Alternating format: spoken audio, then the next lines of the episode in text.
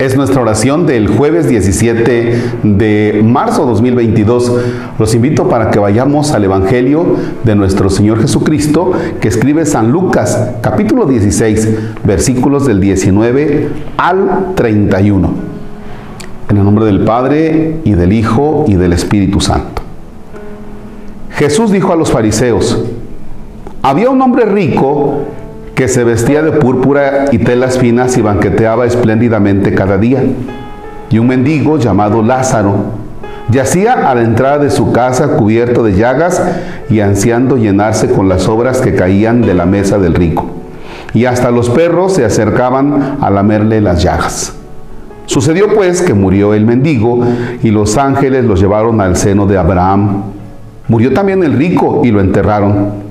Estaba este en el lugar de castigo en medio de tormentos cuando levantó los ojos y vio a lo lejos a Abraham y a Lázaro junto a él. Entonces gritó, Padre Abraham, ten piedad de mí.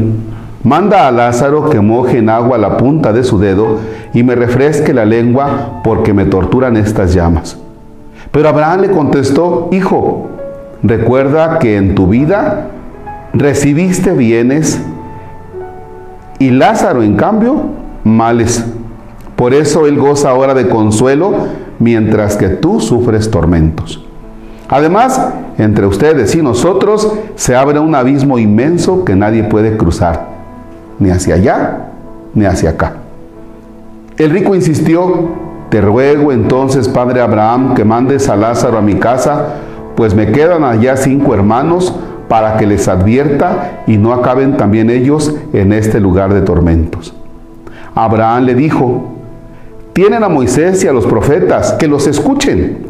Pero el rico replicó, no, padre Abraham, si un muerto va a decírselo, entonces sí se arrepentirán. Abraham repuso, si no escuchan a Moisés y a los profetas, no harán caso ni aunque resucite un muerto. Palabra del Señor. Gloria a ti, Señor Jesús. Lo que nos encontramos en el texto de hoy es un gran problema que radica en lo siguiente, en la insensibilidad de este hombre que banqueteaba espléndidamente todos los días y era insensible con Lázaro. Lázaro que tiene una vida difícil y que está en una situación crítica, que hasta los perros se acercan a lamer sus llagas. Ahora bien, este hombre que banqueteaba espléndidamente nos presenta que lleva una vida bien, sin preocupación alguna. La bronca viene ya en el momento del trascender, porque alcanza él a vislumbrar la, la eternidad, ¿no? No quiere decir que el que llevaba una vida buena y sin preocupaciones, no tuviera un sentido de Dios. Claro que tenía un sentido de Dios, pero un Dios muy a su manera. ¿Por qué? Aquí está Dios y aquí está este pobre Lázaro. Pareciera como que pareciera como que no tiene nada que ver Dios con Lázaro, de acuerdo al pensamiento de este hombre. Como pasa también en nuestro pensamiento. Parece, parece, parece que Dios no tiene nada que ver entonces con aquel que está necesitado, con aquel que requiere de nuestra ayuda. Fíjense, nos dedicamos a adorar a Dios, lo adoramos, pero no lo imitamos. ¿En qué sentido imitar a Dios?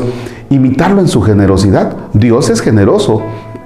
¿Qué tanto yo adoro a Dios, pero también que tanto lo imito, porque a veces estamos más preocupados por adorarlo que por imitarlo en su generosidad. Este tiempo de cuaresma, precisamente una de las cosas que debemos tener en cuenta es la práctica de la caridad. ¿Y qué cosa es la caridad? Es donarme, imitando la generosidad de Dios, donarme al otro. Ser sensible a las necesidades del otro. No necesariamente dinero. Caridad es que tú le des tiempo a tu abuelo, a tu abuela. Caridad es darle tiempo a tu esposo, a tu esposa. Caridad es dialogar con tus hijos. Caridad es dialogar con tus papás. Caridad es dejar de mirar mis propios intereses para entrar en la vida del otro.